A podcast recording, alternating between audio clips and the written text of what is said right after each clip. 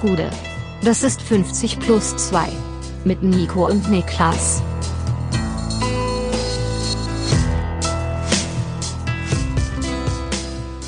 »50 plus 2, ein fast ganz normaler Donnerstag, aka DFB-Pokal-Spezial und bei mir sitzt niemand. Ähm, es gibt auch keine Anschuldigungen, denn Niklas Levinson sitzt zu Hause in der Heimat und wir haben gerade, das kann man glaube ich sagen, gute 40 Minuten an unserem Setup gebastelt und sind beide absolut unglücklich damit.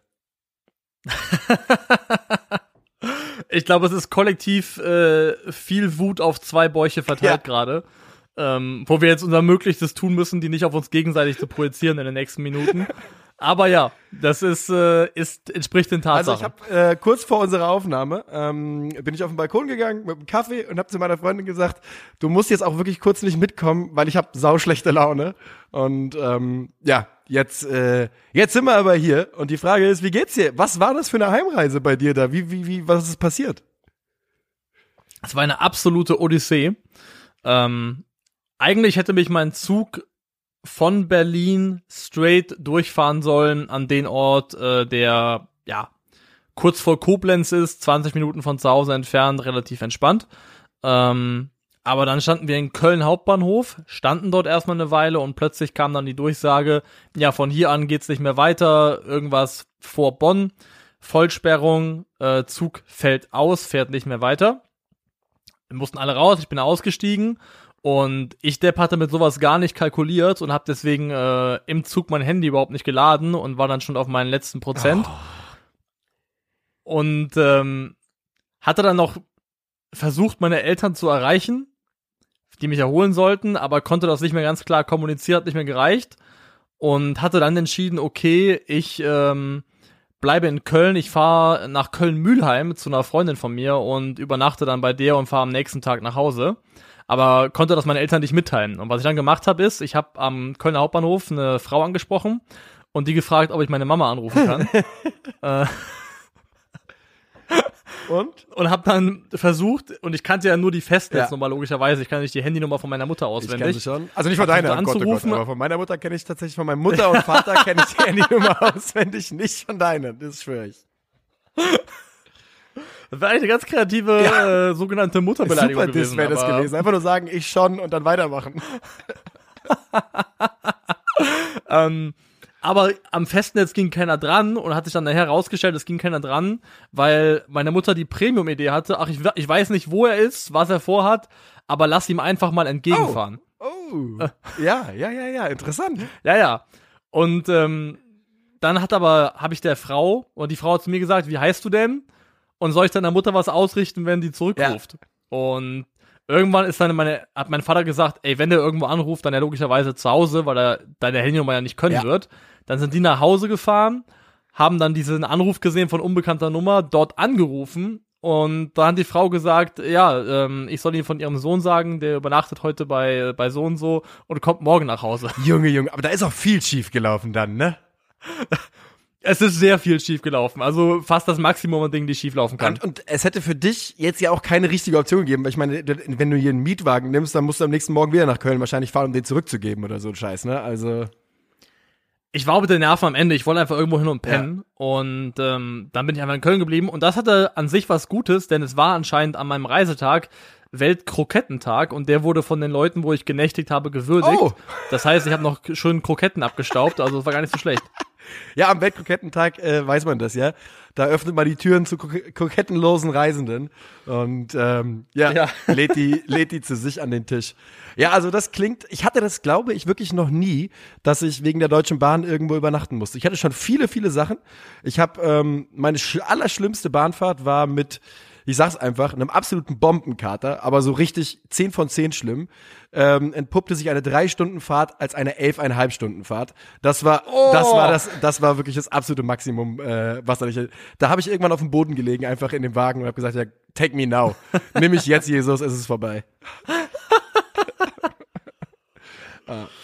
So, wir wollen natürlich heute über den DSB-Pokal reden, aber nicht nur das. Ähm, die Situation in Russland, oder besser gesagt die Situation in der Ukraine und die Sanktionen für Russland ähm, haben inzwischen einen sehr, sehr großen Impact auf den Fußball. Viele von euch werden eventuell Sektion Radioverbot hören.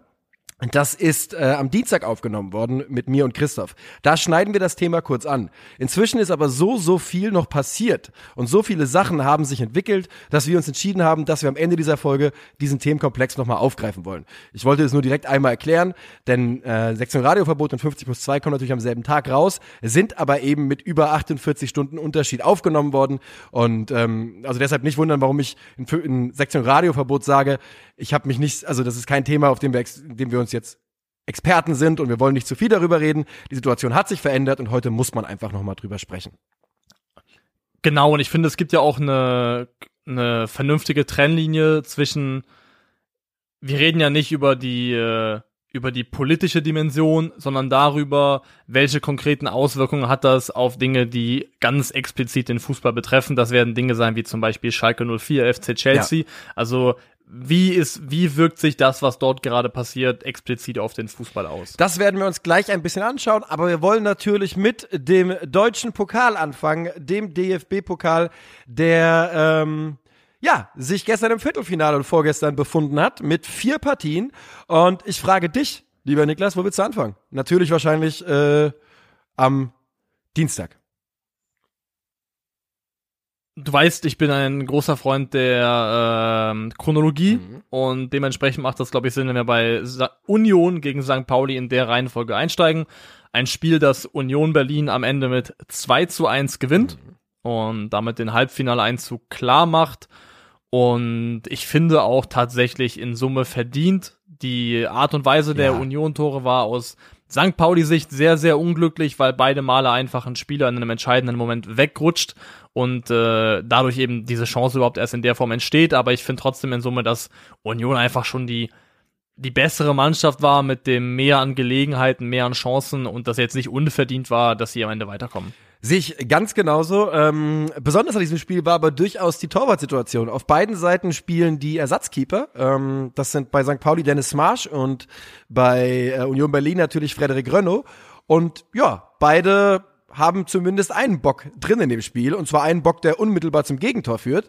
Und meine Frage an dich ist, ich verstehe natürlich, warum man das macht. Der Ersatzteuter soll seine Einsätze bekommen. Magst du diese, diese Praxis? Bist du Fan davon? Glaubst du dran? Ah, schwierig.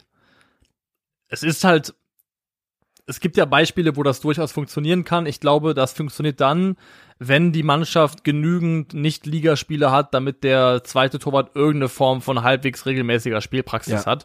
Ähm, also zum Beispiel, nehmen wir an, du bist als Mannschaft noch in der Champions League dabei, du bist zusätzlich noch im äh, nationalen Pokalwettbewerb und hast dadurch eine einigermaßen Regelmäßigkeit in deinen Spielen, in denen der Ersatzkeeper zum Einsatz kommt. Damals war es ja so, ähm, zum Beispiel die Arbeitsteilung Claudio Bravo, Marc-André Terstegen, die hat ja eigentlich ziemlich ordentlich funktioniert, aber wenn die Intervalle so groß sind, dass es im Prinzip nur noch Pokalrunden sind und zwischen denen liegen nun mal erfahrungsgemäß relativ viel Zeit, dann weiß ich nicht, wie sinnhaft äh, das als ähm, als Maßnahme ist. Ich habe auch das Gefühl, und das ist jetzt wirklich nur ein Gefühl und damit verbunden die Frage an dich. Ähm, du hast ja gerade eben Bravo Testegen angesprochen und ich habe das Gefühl, dieser Brauch hat sich ja erst in den letzten zehn Jahren mehr und mehr eingeschlichen und ich habe aber das Gefühl, der kommt dann aus Vereinen, wo es zwei herausragende Torhüter gibt, weil die sich das leisten können. Barcelona hat das ja gemacht, Chelsea hat das lange gemacht oder macht das auch immer noch. Äh, Pep Guardiola macht das, glaube ich, eigentlich seit Jahren so. Und ähm, das ist auch schön und gut, aber äh, bei St. Pauli spielt er dann Dennis Marsch und der hat halt noch kein Zweitligaspiel gemacht diese Saison und vielleicht gibt's dafür auch Gründe. Vielleicht ist es einfach ein, ein, ein Luxusbrauch, den sich kleinere Vereine nicht leisten sollten. Ja, ich finde, bei, bei St. Pauli kann man den Case auf jeden Fall machen. Ich würde jetzt persönlich schon sagen, dass ich jetzt nicht sehe, warum Frederik Renault ein inhärent schlechterer Torhüter als, ähm, als Andreas Lute sein sollte.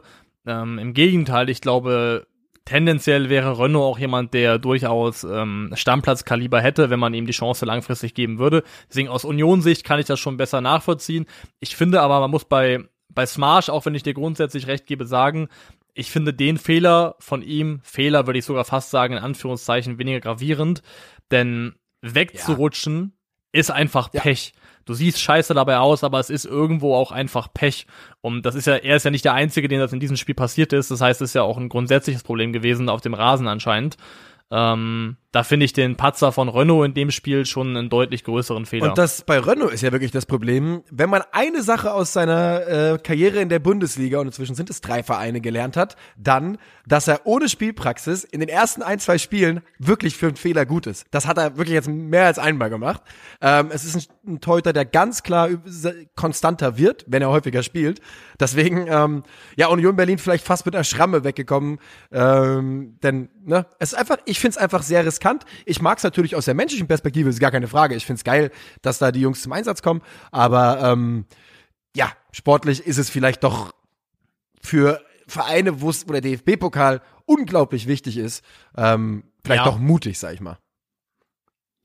Ja, mutig mindestens, das stimmt schon. Ansonsten wollte ich noch sagen, ich fand, dass ähm, Vogelsammer bockstark war ja. von ähm, im, im, gesamten Spiel und das eine ist, dass der Spieler von Pauli ausnutzt, ausrutscht, aber die Drehung von Vogelsammer, die Ballverarbeitung vor dem zweiten Tor ist auch einfach erste Sahne. Da so geistesgegenwärtig zu reagieren und den eigenen Körper auch so im Griff zu haben, das so umzusetzen, war einfach auch extrem stark. Ja, ich fand's ähm, lustig zu sehen oder spannend, wenn, denn er wirkte ja fast, fast so, naja, wie sagt man, ja, eigentlich fast unaufhaltsam in seiner Körperlichkeit, in seiner Giftigkeit. Man hatte so wirklich, man hatte plötzlich wirklich kurzes Gefühl, oh guck mal, da spielt ein Bundesligaspieler gegen Zweitliga, äh, gegen Zweitligakader, aber Vogelsammer ist ja längste Zeit seiner Karriere Zweitligaspieler gewesen. Ich hatte so den Eindruck, entweder man merkt die Bundesliga-Härte, die sich bei ihm einge eingestellt hat, oder er hatte einfach nur ein brutal gutes Spiel. Das ist wohl auch einfach möglich. Brutal gutes Spiel, hat generell aber auch, würde ich fast sagen, aktuell einfach eine sehr gute Phase. War ja auch schon ähm, gegen die Hertha der entscheidende Mann und hat einfach, glaube ich, einen guten Run gerade bei Union. Und äh, der hat sich da definitiv bemerkbar gemacht mit seiner Körperlichkeit und dem Selbstvertrauen, das er aktuell ausstrahlt, ist er wirklich auch einfach ein schwer zu bespielender Gegenspieler. Das sehe ich wohl auch. Ich würde sagen, wir machen das Spiel dicht. Wir wollen nicht allzu lange über den Pokal reden, damit wir genug Zeit für andere Themen heute haben.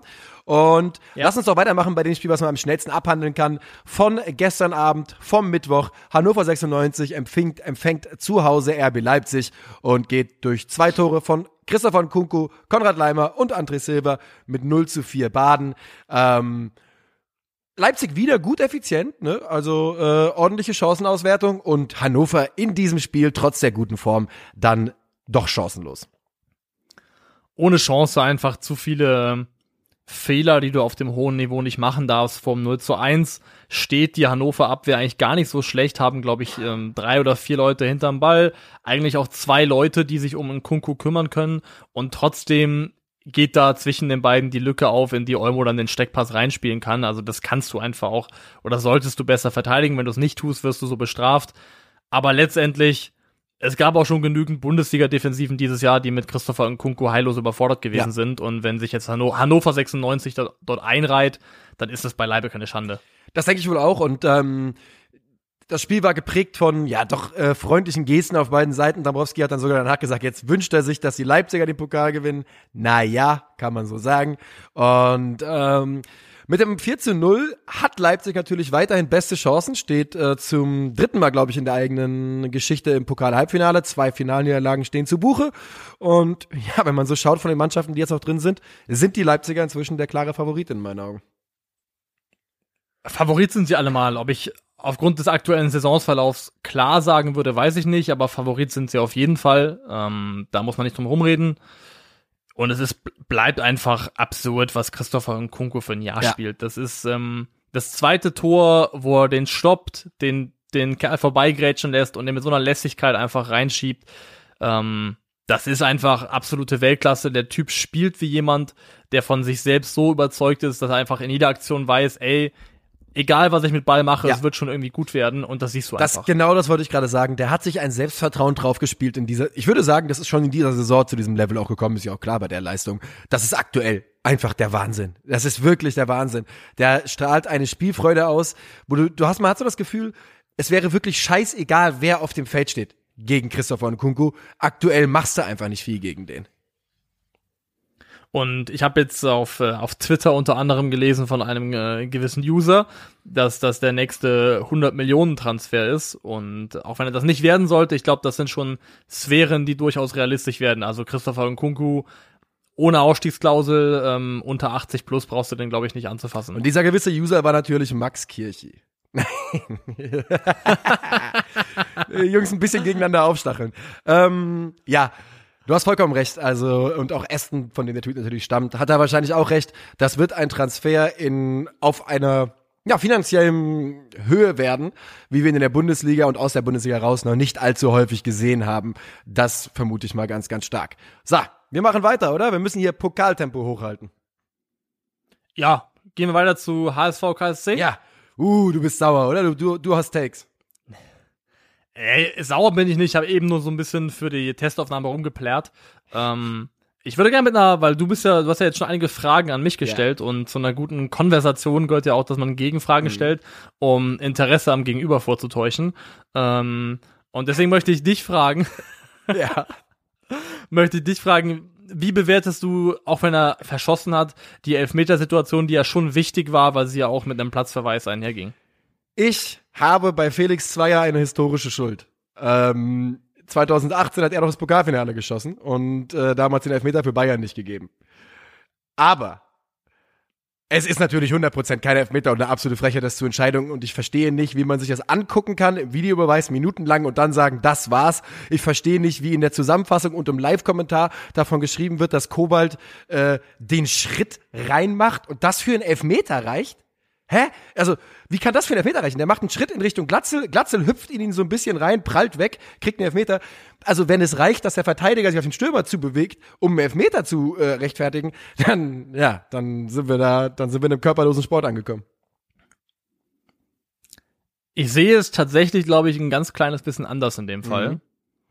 Mhm. Nämlich, dass ich schon das Gefühl hatte, dass Kobalt registriert, oh Scheiße, der ist schneller dran als ich und ich muss den jetzt irgendwie irgendwie aufhalten auf dem Weg zum Ball, weil sonst steht's hier einfach 2 zu 2.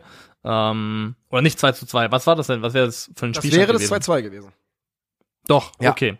Ähm, und ich finde schon, dass er eine klare Bewegung in Glatzels Körper reinmacht, auch so ein ganz kleines bisschen mit dem Arm arbeitet, die nicht wirklich konkret ballbezogen ist. Ich würde es für mich so auslegen ich finde es nicht, dass es eine glasklare Fehlentscheidung ist, den zu geben, aber es ist vertretbar, genauso gut einfach weiterlaufen zu lassen. Der ist, das liegt für mich in so einer Grauzone.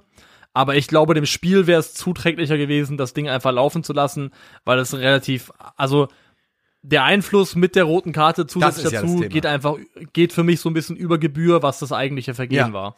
Ja, ich glaube, ja, vielleicht wird so auch dann ein Shoot draus tatsächlich, dass man äh, die rote Karte mit einkalkuliert und dann sagt, das ist halt einfach zu viel für das, was vorgefallen ist. Also gelb-rot, ja, ne? Gelb also, aber ja. Ich bin natürlich sehr, sehr glücklich, dass sonst, also das heißt sehr, sehr glücklich, aber es ist natürlich gut, dass Sonny Kittel den Elfmeter verschießt und auch komplett in Ordnung, dass Hamburg sich dann ähm, den Ausgleich trotzdem noch holt. Ähm, aber es wäre doch irgendwie sehr ärgerlich gewesen, wenn es halt so passiert. So bleibt der schlechte Geschmack im Mund von dieser roten Karte so ein bisschen ähm, und dem Gedanken beim KSC, ah, weiß nicht, ob das insgesamt richtig war und man hätte vielleicht irgendwie anders entscheiden können. Aber ähm, der HSV kommt zurück. Es ist ähm, wieder Glatzel tatsächlich, der den Elfmeter auch rausholt. Und äh, der macht den Ausgleich und dann geht es bis ins Elfmeterschießen. All the way. All the way und da schlägt dann die Stunde von äh, Daniel Heuer Fernandes, der, glaube ich, einmal aus, aushilfsweise bei der Nationalmannschaft mittrainiert hat. Und ähm, aber da auf jeden Fall auf eine Art und Weise liefern konnte, die nicht viel mehr empfiehlt, das ist ein bisschen viel, aber ich fand ihn sehr, sehr stark ja. Und vor allem im Elfmeterschießen auch wirklich on point. Also ähm, beim ersten, glaube ich, schon die richtige Ecke gehabt und generell ein gutes Gefühl drin gehabt und er hat wirklich eine Ausstrahlung gehabt von, okay, der Kerl ist schwer ja, zu knacken. Kommt mal also, ran. Fand ich, das ja. ähm, kommt mal ran. Genau, der hat einfach eine gute Torwartausstrahlung gehabt für den Elfmeterschießen. Ja, fand ich auch. Fand ich auch. Äh, Im Elfmeterschießen, ich, ich fand, es hat sich schon in den Minuten, da die darauf hinführten, hatte ich, also mein Bauchgefühl war ganz klar irgendwie der HSV und ich glaube auch wirklich in einem Pokalrun wenn du wieder HSV hast, weißt, okay, wir sind jetzt zweimal im Elfmeterschießen weitergekommen, jetzt haben wir die hier nach dem 0 zu 2 in Unterzahl ins Elfmeterschießen gezwungen. Ich glaube, das Momentum, das viel beschworene, fühlt sich da ganz klar auf HSV-Seite an und das merkt man auch. Ja, das, das würde ich genauso mitgehen. Also davon haben die Hamburger sicherlich profitiert. Und ich hätte es ganz ehrlicherweise wahrscheinlich beiden Mannschaften irgendwo gegönnt. Und ähm, aber es geht, glaube ich, auch da hier wieder ähnlich wie bei St. Pauli ist das eine Mannschaft, die Pech hatte, wo blöde, blöde Situationen am Ende spielentscheidend, mitentscheidend waren, aber ich finde es im Umkehrschluss nicht unverdient, dass der HSV sich da durchsetzt. Ja, nee, ähm, wie gesagt, es ist halt, dieser Elfmeter und die rote Karte sind natürlich die große Situation, in der das Spiel dann komplett kippt. Und die kann man nicht wegreden, so ist es im Fußball. Ich finde aber auch, du sagst es, das ist schon in Ordnung, ähm, dass der HSV sich am Ende durchsetzt. Und ehrlich gesagt, für den Pokal freut es mich, äh, dass der HSV weiter ist. Also ich finde, bis auf den, den noisy Nachbar aus, aus, aus Leipzig hat man da ein sehr charmantes, sehr charmantes äh, Pokalfinale zusammen auf jeden Fall. Hast du eine Wunschkonstellation fürs Halbfinale? Ich habe eher eine Wunschkonstellation fürs Finale. Hast du eine Wunschkonstellation fürs Halbfinale? Ja, und zwar Heimspiel Union gegen Leipzig. Ja, okay, finde ich gut und HSV Heimspiel gegen Freiburg. Also das wäre meine Wunschkonstellation, weil ich glaube, Union zu Hause in einem Halb, also ja. Union zu Hause Heimspiel ist der stärkste Gegner. hat die besten Karten, um Leipzig da wirklich äh, zu ärgern und im Zweifelsfall auch einfach per Kampf und anderen Dingen da echt Probleme zu bereiten. Ja, ich muss auch ehrlich gestehen, hätte ich jetzt, ich habe jetzt ja drauf geschaut und hätte ich mir jetzt äh, überlegt, was mein Lieblingsszenario wäre, hätte ich genau nur nach diesem Hauptgesichtspunkt gegangen, wer kann Leipzig schlagen und da wäre ich wäre ja. ich auch beim Union Union Heimspiel gelandet. Ah ja, es ist halt so, ne? Da müssen wir auch, glaube ich, kein Geheimnis draus machen, dass wir beide keinen Bock drauf haben, dass sie den Pokal entweihen. Nee, null Bock. Also ich würde lieber nochmal, also ich würde in Kauf nehmen, dass meine Rückfahrt genauso beschissen wird wie die Hinfahrt, äh, dafür, dass das nicht passiert. Das ist, äh, das ist Commitment. Das gefällt mir gut. Ja. So, letztes Spiel. Der SC Freiburg musste sich auch durchsetzen. Und das haben sie getan gegen den VfB Bochum. Und es war unglaublich heartbreaking, äh, die, wie das natürlich passiert ist. Denn die Freiburger gehen in Führung, Sebastian Polter gleicht aus und dann geht es lang, lang, lang. Es sieht alles nach Elfmeterschießen aus. Und in der 120. Minute ähm, ist es, glaube ich, Leitsch, der wegrutscht und Roland ja. Salai, der eingewechselte Roland Salai, der ähm, durchpowert und das Ding irgendwie einschiebt. Und viel mehr kann man die Luft nicht aus der ganzen Stadt rauslassen. Aus allem.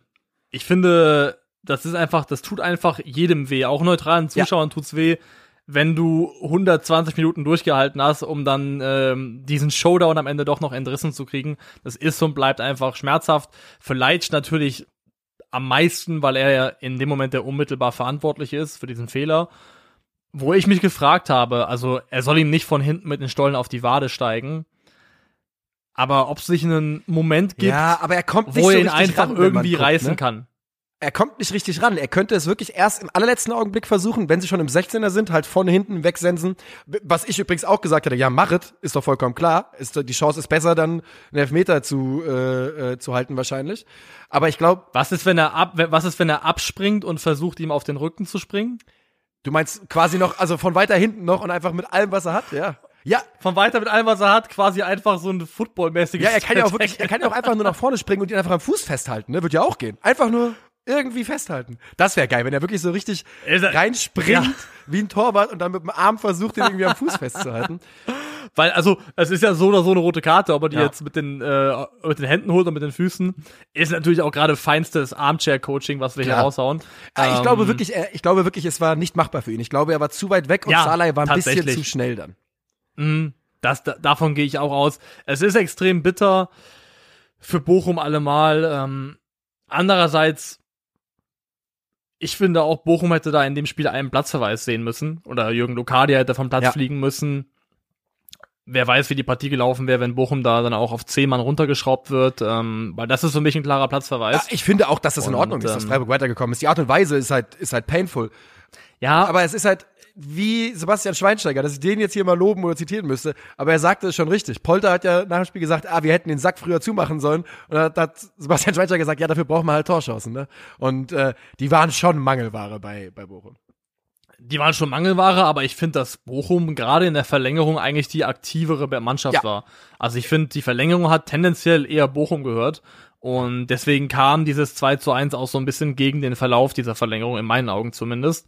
Ähm, ich habe jetzt wieder mal bei der roten Karte meinen alten Mechanismus oder meine alte Frage bemüht, die ich mir immer stelle, um zu beurteilen, ob ich möchte, dass es rot wäre oder mhm. nicht. Und die ist, hätte ich mich darüber aufgeregt, wenn Frank Ribéry dafür nicht rot bekommen hätte. Ja, das hätte. ist ein guter Mechanismus. Und hättest du? Und Ja, also ist eine rote Karte. Okay, ja, dann, aber das ist ja geklärt dann. das, das kannst du eigentlich immer machen. Du kannst dich immer fragen, hätte ich mich darüber aufgeregt, wenn das für Franck Ribéry nicht rot gewesen wäre? Und wenn die Antwort ja, Ja. ist, dann war es meistens ein Platzverweis. Ey, ich musste, ich kann dir sagen, ich habe gestern dieses, dieses Spiel und die letzten Minuten, ich hatte das einfach nur so hier so nebenher plätschern quasi. Ne? Das lief auf dem Fernseher und ich bin hier so ein bisschen rumgeeiert durch die Wohnung und so. Und ich muss ehrlich gestehen, ich hatte im ersten Augenblick nicht mal gehört, wer das 2 zu 1 gemacht hat, sondern einfach nur, dass jemand ein Tor gemacht hat, ne? Anhand des Kommentars, man weiß ja, wie, wie es sich anhört, so aus dem Nebenraum. Und meine Reaktion war wirklich im ersten Blick einfach, nur, einfach nur, oh nein, scheiße. Egal wer es gewesen wäre, mir haben da wirklich beide Mannschaften zeitgleich leid getan in dem Augenblick, Ja. als das Tor gefallen ist. Nee, es ist ja auch so, also in dem Spiel, es gab jetzt von diesen vier Viertelfinalduellen eigentlich nur eine Paarung, wo ich einen klaren, eine klare Präferenz hatte. Das war 96 gegen Leipzig und ansonsten hast du ja auch schon gesagt, da ist jetzt sonst keiner mehr dabei, wo ich sagen würde, das wäre für mich ein Riesendrama, wenn die den Pokal Ja. holen. Also, Also übertrieben geil wäre es natürlich wirklich, wenn der HSV irgendwie den Pokal holt. Das wäre, oh, also wenn, stell dir mal vor, die steigen diese Zucker. Saison auf und holen den Pokal. Da sind die HSV-Fans, die sind direkt on top of the world wieder, ne? Die sind deutscher Meister dann, gefühlt. Dann wäre es alles wert Ja. gewesen. Alles wäre es wert Glaube ich gewesen. auch. Okay, wollen wir den DFB-Pokal zumachen? Wir machen den Pokal zu und äh, gucken dann am Sonntag nach dem Bundesligaspieltag, was die Auslosung hergibt. Genau so machen wir das. Und das bedeutet auch, dass wir uns jetzt den ja, unangenehmeren Themen widmen. Und ich würde sagen, du übernimmst so ein bisschen die Führung thematisch. Womit willst du anfangen? mit dem, was wahrscheinlich aus deutscher Fußballperspektive das relevanteste ist und auch das größte Thema, nämlich das Ende der Zusammenarbeit äh, zwischen Schalke und dem äh, langjährigen Hauptsponsor Gazprom, das ja jetzt verkündet worden ist.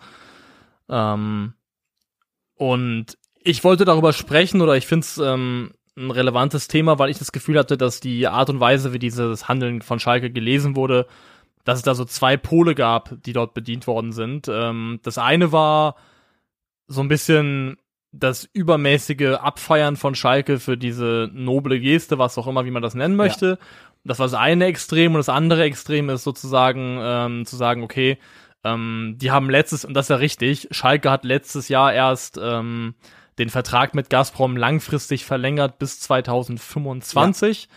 Und es gehört auch zur Wahrheit dazu, dass diese beiden Parteien seit 2007 zusammenarbeiten und es in diesem Zeitraum auch schon andere außerfußballerische Anlässe gegeben hätte, bei denen man hätte sagen können, okay, das ist uns das ist uns das einfach nicht wert, das passt einfach nicht zu uns, das machen wir nicht. Stichwort 2014, Annektierung der Krim zum Beispiel. Also es gab da auch andere Anlässe, an denen man sich von diesem Partner hätte trennen können.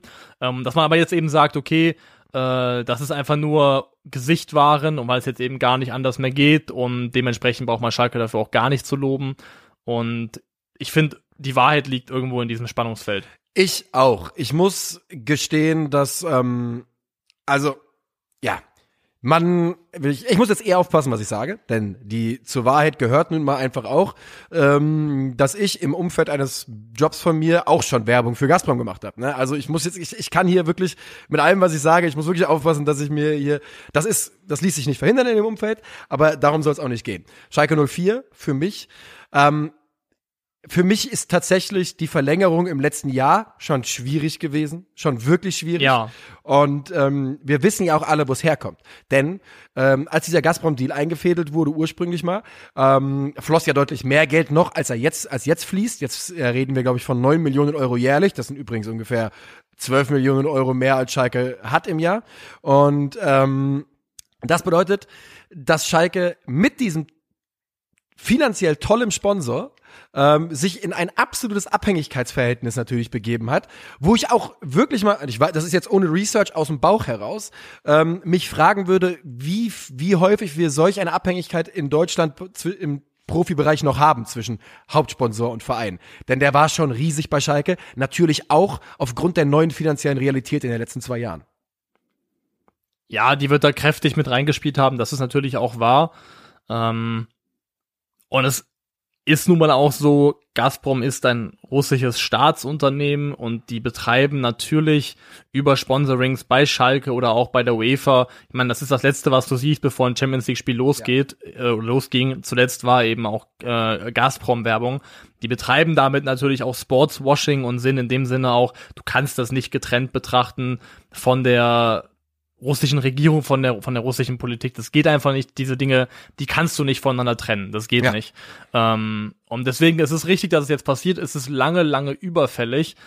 Mein Problem an übermäßiger Kritik an Schalke 04 ist, äh, oder wäre, Schalke ist nicht der erste Verein und nicht der einzige Club, der Verflechtungen mit äh, Sponsoren und oder Investoren hat, die problematisch bis verwerflich sind.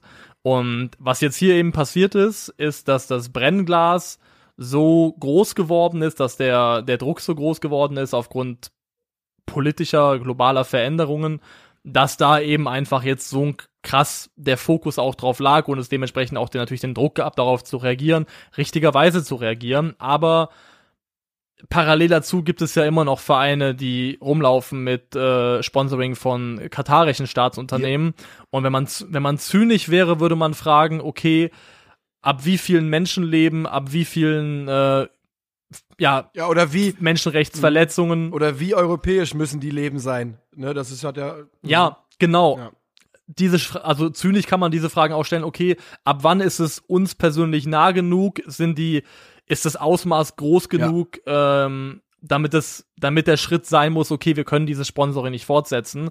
Und da bewegt man sich automatisch schon in einen ganz, ganz schlimmen Bereich lang, weil das natürlich, das schwingt auch in der Frage mit, das kannst du nicht quantifizieren. Also ja. das ist, so, sollte man nicht können und darf man auch nicht. Mein, also die Kurzzusammenfassung für mich ist, dass Schalke eine vielleicht überflüssige, äh, überfällige Entscheidung jetzt richtigerweise gefällt hat. Es ist auf jeden Fall natürlich die richtige Entscheidung und positiv, langfristig, ähm, unabhängig jetzt mal ganz kurz davon, was dieser Sponsor ist, wofür dieser Sponsor steht und mit wem der in Verbindung steht, ist es, glaube ich, für Schalke 04 wichtig, sich ähm, abzunabeln, auch finanziell von einer solch, ja, lustigerweise Pipeline, äh, solch wichtigen Pipeline. Und ähm, ich, es ist halt, sind wir mal ganz ehrlich, im Fußball wird's immer erst politisch, wenn es nicht mehr anders geht. Und so halt auch bei Schalke 04. Das ist aber, ne, da ist Schalke nicht die erste Mannschaft und das ist immer so gewesen und wird furchtbarerweise auch immer so bleiben. Das fasst es eigentlich gut zusammen und ähm, ich denke auch, dass für die langfristige Zukunft von Schalke 04 und auch von einem neuen Schalke 04, das sich maßgeblich von dem unterscheidet, das letztendlich ja auch äh, in die zweite Liga abgestiegen ist. Ähm, dafür ist es auch losgelöst von allem, was da im Hintergrund läuft, die richtige Entscheidung, der richtige Schritt, weil es hat eben auch erlaubt, dich neu aufzustellen und vielleicht auch wirklich einen, auch einen authentischeren neuen Weg einzuschlagen tatsächlich.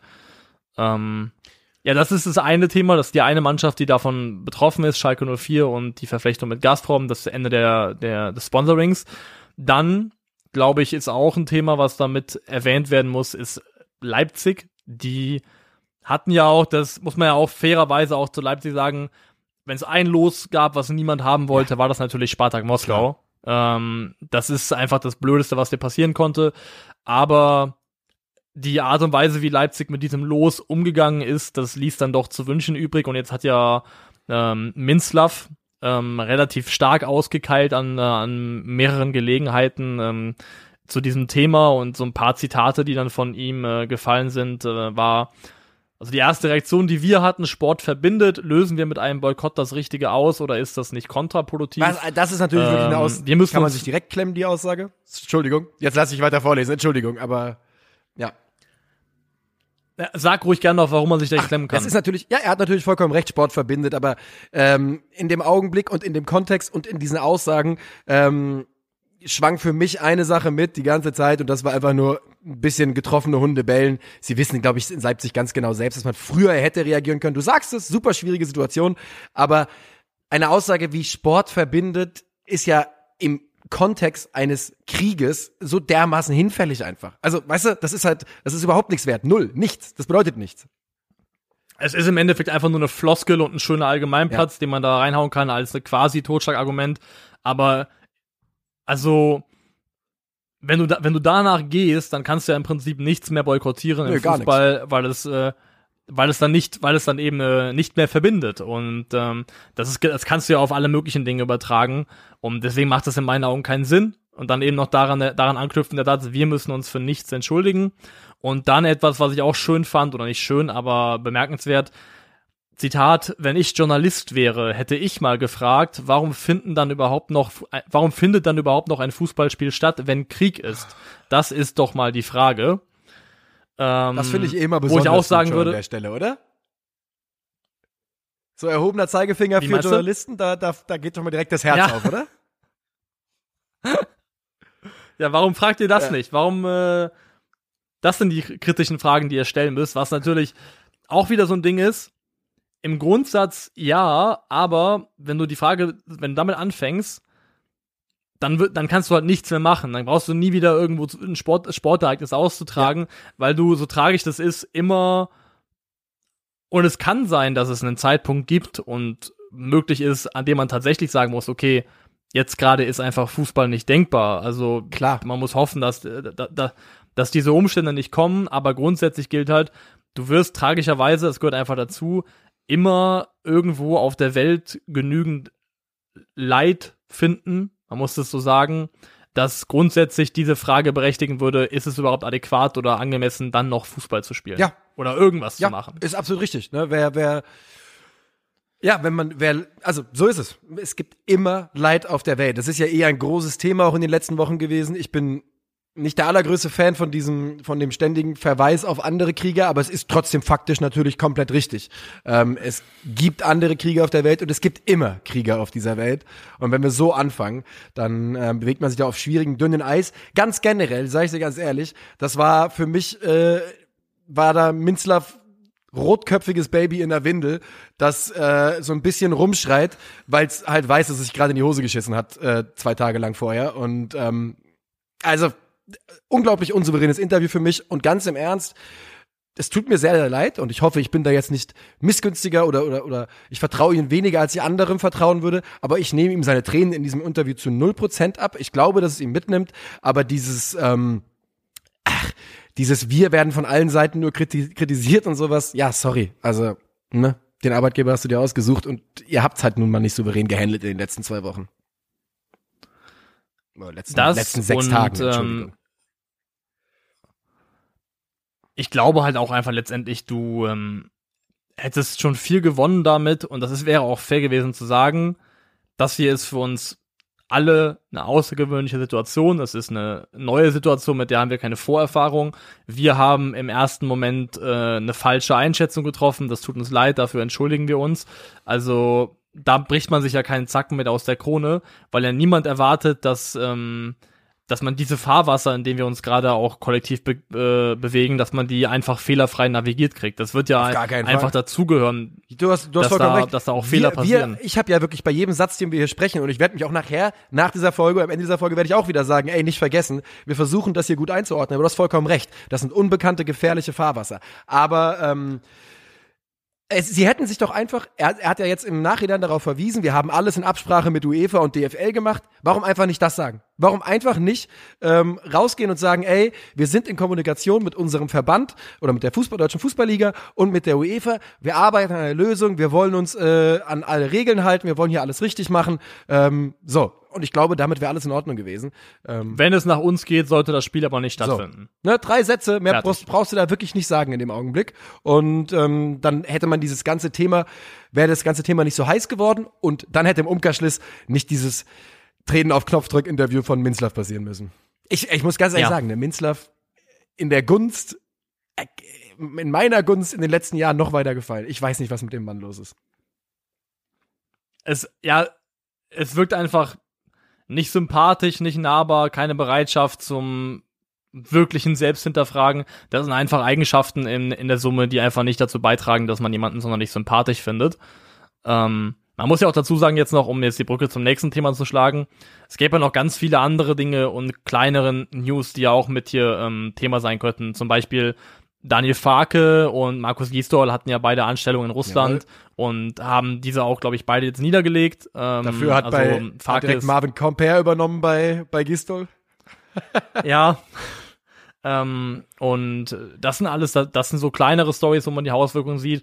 Und eine der größeren ist jetzt eben noch, dass ähm, Roman Abramowitsch der für viele von uns, glaube ich, untrennbar mit Chelsea verbunden gewesen ist in den letzten Jahren, weil ähm, fast seitdem ich bewusst wirklich Fußball gucke, ähm, ist dieser Mann federführend in diesem Verein involviert gewesen. Ich glaube, 2003 ging das damals los. Ähm, ja, ich würde auch sagen, 2003 war das. Das hat aber jetzt ein Ende, denn der Club wird verkauft. Das wurde jetzt äh, bekannt gegeben, dass Roman Abramovic eben den Verein verkaufen möchte und das ist eben auch eine unmittelbare Folge der, der aktuellen Geschehnisse. Es kann, kann wohl nicht ausgeschlossen werden, dass die Sanktionen eben auch einen Roman Abramovic betreffen könnten, auch wenn er wohl jetzt aktuell noch nicht auf der, auf der entsprechenden Liste dazu steht in der UK. Ähm, aber es ist eben möglich und das birgt eben auch ein Risiko für den Fußballverein FC Chelsea und dementsprechend steht da wohl jetzt ein äh, Verkauf an. Ja, so sieht es derzeit aus und ähm, das bringt natürlich ähm, rein sportliche und wirtschaftliche Fragen mit sich, die jetzt erstmal mit diesem Konflikt ähm, weniger zu tun haben. Und ähm, unter anderem ist die Rede davon, dass der FC Chelsea bei Abramovic mit bis zu zwei Milliarden Euro in der Kreide stehen soll. Ja? Ähm, das ist eine absolute Hausnummer. Da klang nun durch, er würde diese, ähm, er würde das nicht komplett zurückfordern, ganz im Gegenteil. Ähm, das, er würde nur, ich glaube, nur eine Milliarde ungefähr zurückfordern und die würde gespendet werden an und ich glaube im Originalzitat Opfer des Krieges. Ich bin mir nicht ganz sicher, ob da von der Ukraine oder Russland die Rede war. Genau, also der, der eigentliche Plan ist, dass der Reinerlös des Verkaufs verwendet werden soll ähm, zugunsten der Opfer des Krieges in der, in Ukraine. der Ukraine. Das ist okay. so, glaube ich, der, der aktuelle Stand der ja. Dinge. Ähm, Horrorszenario wäre wohl gewesen aus Chelsea-Sicht, dass ähm, der Fußballverein als Asset von Roman Abramovic betrachtet oh Gott, wird und dementsprechend äh, von Maßnahmen betroffen sein könnte, also auch eingefroren werden könnte, keine Kontobewegung mehr möglich, was auch mhm. immer. Glaube ich nicht, dass es passiert wäre, weil es auch, glaube ich, zu tief ein Schnitt ins eigene Fleisch gewesen wäre, aus, aus englischer Sicht. Ähm, aber der Verkauf steht jetzt wohl eben an und Interessenten gibt's wohl bereits. Es gibt wohl ein Konsortium um den, um einen Schweizer Milliardär und den US-Geschäftsmann Todd Bö Böhli und äh, da bahnen sich wohl bereits äh, mögliche neue Käufer an. Und jetzt muss ich mal was sagen, und das ist jetzt ähm, komplett muss jetzt komplett politisch losgelöst betrachtet sein, weil sonst kann ich sowas nicht sagen. Ähm, Roman Abramovic war für mich in den letzten 20 Jahren fast wirklich ein Positivbeispiel für einen Investor. Ähm, Im Sinne, also, ne, jeder weiß, wenn ich sage, ein positives Beispiel für einen Investor, dann geht das immer davon aus, dass ich Investoren prinzipiell für keine gute Idee halte. Aber Roman Abramovic in den letzten 20 Jahren, ähm, ich nehme ihm große Teile seines Statements ab, dass es für ihn, dass es personal war, Chelsea, dass es nie primär ums Business ging. Und dass ihm dieser Club am Herzen lag. Ähm, das nehme ich ihm ab und wirklich in meinem Kopf, und vielleicht liegt es daran, dass du sagst, wie du gesagt hast, dass Abramovic so früh reingekommen ist, dass man diese Übernahme unkritischer vielleicht in dem Alter betrachtet hat. Aber für mich ist er tatsächlich ein Positivbeispiel für Investoren. Und nochmal an dieser Stelle, rein unpolitisch, nur nüchtern betrachtet, äh, was da in den letzten 20 Jahren passiert ist. Genau, wenn man es los, loslöst aus dem politischen Kontext und einfach nur betrachtet, was ist jetzt, also wenn das jetzt auch endet, was ist das, äh, was ist die Bilanz der Ära ähm, Abramovic beim FC Chelsea? Dann blickt dieser Verein zurück auf fünf Meisterschaften, zwei Gewinne der Champions League und ähm, ich glaube tatsächlich auch rein, was jetzt die Führung des Vereins angeht und die Art und Weise, wie das gelaufen ist, auch auf eine Fanbase, die wahrscheinlich mit der rein sportlichen Handhabe des Vereins sehr, sehr zufrieden gewesen ist über weite, weite Teile das kann man schon sagen, dass das auf einer, wie gesagt, wenn das möglich ist, auf einer isoliert sportlich betrachteten Ebene ein Positivbeispiel ist für eine Art und Weise von Verhältnis zwischen Investor und Club. Jetzt muss man dabei natürlich trotzdem sagen, dass dort Unsummen an Geld verbrannt worden sind. Ne? Also ja, das ist klar. Also klar. wir reden da natürlich trotzdem bei, was der da reingebuttert hat in den letzten 20 Jahren, es ist der absolute Vollwahnsinn. Und das ist, äh, steht gar nicht zur Debatte. Wie gesagt, es ging nur darum, wenn man unbedingt ein Positivbeispiel suchen will. Was das nun bedeutet für den FC Chelsea, ist die große Frage. Kurzfristig wohl erstmal nichts. Ähm, das zumindest klang bei Thomas Tuchel ein bisschen durch, ne? Oder er hofft, dass es kurzfristig nichts bedeutet. Und ähm, aktuell hört man wohl auch, dass Abramovic derzeit viel zu viel fordere. Das hat dieser Schweizer Weiß oder wie der Mann heißt, ähm, so ein bisschen durchklingen lassen. Das ist in meinen Augen geschachere Verhandlungstaktik. Ähm, aber was das für Chelsea langfristig bedeutet, ist noch überhaupt nicht abzusehen. Wo du den Namen schon mal reinwirfst, Thomas Tuchel ist ja auch in der Pressekonferenz so ein bisschen die äh, Hutschnur geplatzt. Zu Recht. Zu Recht, wie ich auch finde, weil er hat im Prinzip gesagt, hört bitte auf, mich, mir, mich zu fragen, ob ich hier irgendwelche geopolitischen Einschätzungen abgebe. Ähm, ich habe Krieg noch nie erlebt, ich bin privilegiert und bin froh, dass das so ist, aber ich fühle mich schlecht, auf sowas antworten zu müssen, weil ich einfach keine Antworten auf diese Fragen geben kann. Und ich finde, damit hat er tatsächlich absolut recht und ich kann den Ärger darüber nach, nachvollziehen. Und es ist, glaube ich, nicht sinnvoll, weiterhin Trainer, was auch immer, ähm, danach zu fragen, was sie von dieser Situation einfach halten. Es ist unfair ähm, sogar Trainern gegenüber, finde ich. Äh, an dieser Stelle nochmal ganz kurz, ich fand in der Klarheit und Eindringlichkeit dieses Zitat von Tuchel unglaublich gut unglaublich gut. Ja. Ich habe mir das wirklich Komplett. angeschaut und habe es wirklich richtig gespürt im Körper seiner Aussage. Und ja, wirklich, ich finde das fast unfair, weil man man nimmt da, weißt du, man ist ja in dieser Pressekonferenzsituation, du kannst nicht weglaufen, du bist in irgendeiner Form verpflichtet zu antworten und ganz im Ernst, als jemand, der nun auch schon ein paar Mal hinter dem Mikrofon gesessen und gestanden hat, manchmal fängt man an zu plappern auf eine Frage, bevor man die Chance hat, großartig drüber nachzudenken und in einem solch heißen politischen Thema birgt das die Gefahr, dass man unglaublich dumme Sachen sagt, wie zum Beispiel ein Köln-Trainer zu diesem Thema, wo, ich, wo man einfach sagen muss, ey, ihr wirklich, ne? Nur weil Fußballtrainer in der Öffentlichkeit stehen, wir gehen auch nicht hin und fragen Lehrer und fragen mich und fragen dich und ne, es ist einfach nicht fair gegenüber Trainern. Ja. Jetzt ist die Frage, wir können jetzt den Laden dicht machen und äh, tippen noch ein paar Bundesligaspiele und verabschieden uns oder ich hau hier noch außer, außerplanmäßig einen rein und äh, wir wissen nicht, wie es läuft. Was hast du denn noch? Was hast du auf der Uhr?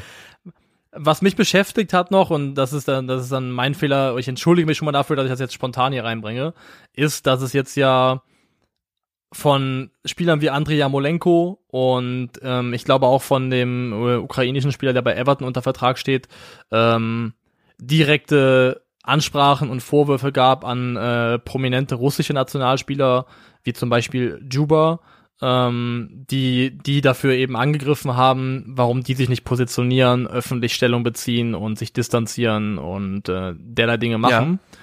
Und ich kann das aus der Perspektive von zum Beispiel einem Andrei Jamolenko zu 100% nachvollziehen, diese Wut und diesen Frust über, über Schweigen. Ähm, aber ich find's auch unheimlich schwer und das ist das, was Thomas Tuchel auch meinte ich finde es auch, also man kann sich kaum anmaßen von einem russischen Nationalspieler, der vielleicht auch in Russland unter Vertrag steht, was auch immer. Oder kann man sich anmaßen, das zu verlangen? Das ist halt die Frage, weil ich finde, Tja. jeder einzelne Mensch, der dort auf die Straße geht aktuell und dort, ähm, jetzt gehen wir doch noch ein bisschen weg vom Fußballplatz, aber jeder einzelne Mensch, der in Russland sich traut rauszugehen und offen gegen dieses, äh, gegen dieses Vorgehen zu demonstrieren und seinen Unmut dazu bekunden, der beweist ja unheimlichen Mut. Der beweist ja unheimlichen Mut, der in einer privilegierten Situation, in der wir bisher gelebt haben, noch nie erforderlich gewesen ist. Deswegen kann man auch, kann auch niemand zweifelsfrei von sich behaupten, dass er selbst diesen Mut hätte in, in so einer Situation. Ja. Ich und also also okay, wir sind natürlich jetzt hier wieder in einem Bereich, an dem wir jetzt äh, im Wasser in einem ganz ganz trüben Wasser rumtapern und ähm, das sind alles Gefühle und die für uns waren die letzte Woche einfach auch brutal emotional und wir versuchen hier so ein bisschen für uns selber dann einen Weg zu finden. Ich, ich persönlich bin der Meinung, ähm, dass ja, Leute auf der Straße in Russland die einzige Methode sind, diesen Krieg zu beenden.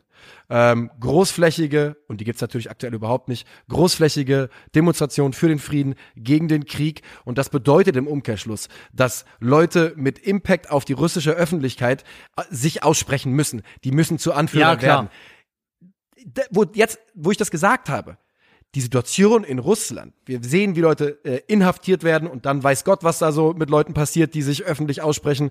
Putin und sein und Putins Gegner hatten jetzt auch nicht den besten Run in den letzten Jahren auf jeden Fall. Und ähm, es ist brutal schwierig. Es ist brutal schwierig. Ich, ich, ja, mein Bauchgefühl, mein Bauchgefühl ist bei Jamolenko, sage ich ganz ehrlich. Aber ich bin da nicht in einem Punkt, wo ich die russischen Spieler dafür verurteilen könnte. Genau, mein, mein Bauchgefühl ist auch bei Jamolenko. Ich glaube einfach, also das Einzige, worauf ich hinaus will, ist es, dass wir jetzt gerade uns in einer Situation befinden, in der man zumindest versuchen muss, vorsichtig zu sein oder langsam zu sein mit äh, der Kategorisierung von Personen in, in gut, schrägstrich, böse ja. ähm, oder was auch immer, weil es teilweise einfach auch Leute sind, die vor Entscheidungen gestellt werden, die für sie einen unmittelbaren Impact haben werden auf ihr eigenes Leben, potenziell auf ihre Mitmenschen, auf ihr Umfeld. Und ähm, das sind harte, schwierige, tragische Entscheidungen, die da zu treffen sind von einzelnen Individuen, die man, glaube ich, ähm, nicht nachvollziehen kann, solange man sie nicht selbst hat treffen müssen. Das glaube ich wohl auch. Ähm, hier im Zentraleuropa sitzt es sich gut und, ähm, und lässt sich darüber reden. Aber du hast vollkommen recht. Es ist eine Situation, die für alle Leute schwierig ist und ganz im Ernst. Es ist ja auch, es gibt, es wird so viele Fußballer geben, auch russische Fußballer, die sich einfach mit dem Thema Politik, mit generell Politik einfach nie auseinandergesetzt haben, null Interesse daran haben und jetzt in der Situation sind, wo sie gefordert sind, zu sprechen und auszusprechen. Und das ändert nichts daran, dass man das tun kann und tun sollte. Aber es macht es natürlich auch schwieriger. Ich, es ist eine Gemengelage, die einfach sehr, sehr undankbar ist. Und ich glaube, wir machen das, den Themenkomplex hiermit zu, oder?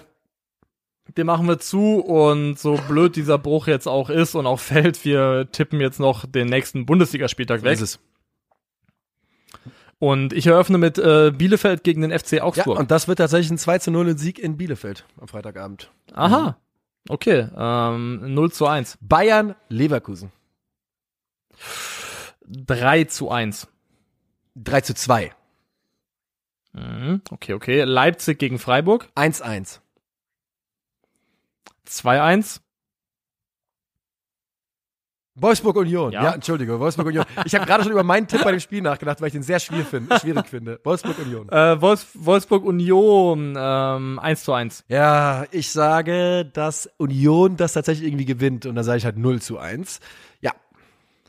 Hertha gegen 0 zu Frankfurt. 3. Uh, 2 zu 1 Hertha. Wo auch immer drei Tore herkommen sollen. Bochum führt. 2-0. 2-0, alles klar. Ich sage 2-1. Stutt okay, okay. Stutt Entschuldige. Stutt Stuttgart gegen Borussia Mönchengladbach. 0 0-2. Oh, 0-2 sagst du. Ähm, ich sag 1-2. Mainz Dortmund. 2 zu 2. 2 zu 2. Z äh, nee, 1-3 Auswärtssieg für Dortmund. Ah, Frechdachs. Köln, Hoffenheim, sag ich das? Einer von uns beiden sagt's. Ja, einer von uns, ich sag mal, ich fange mal an mit ähm, 2-1 Köln. Äh, 3-2 Hoffenheim. Ich habe, glaube ich, zwei oder dreimal 3-2 getippt heute, aber es wird alles aufgehen. Wild, wild, wild, wild. Ja. Das bedeutet für uns, äh, das war's mit unserer Aussage, äh, Ausgabe vom Donnerstag. Ja, ein paar schwierige Themen. Ähm, ich hoffe, ihr habt es mit uns durchgestanden und wir hören uns dann Ja. wieder am Freitag. Bis dahin, macht's gut. Ciao.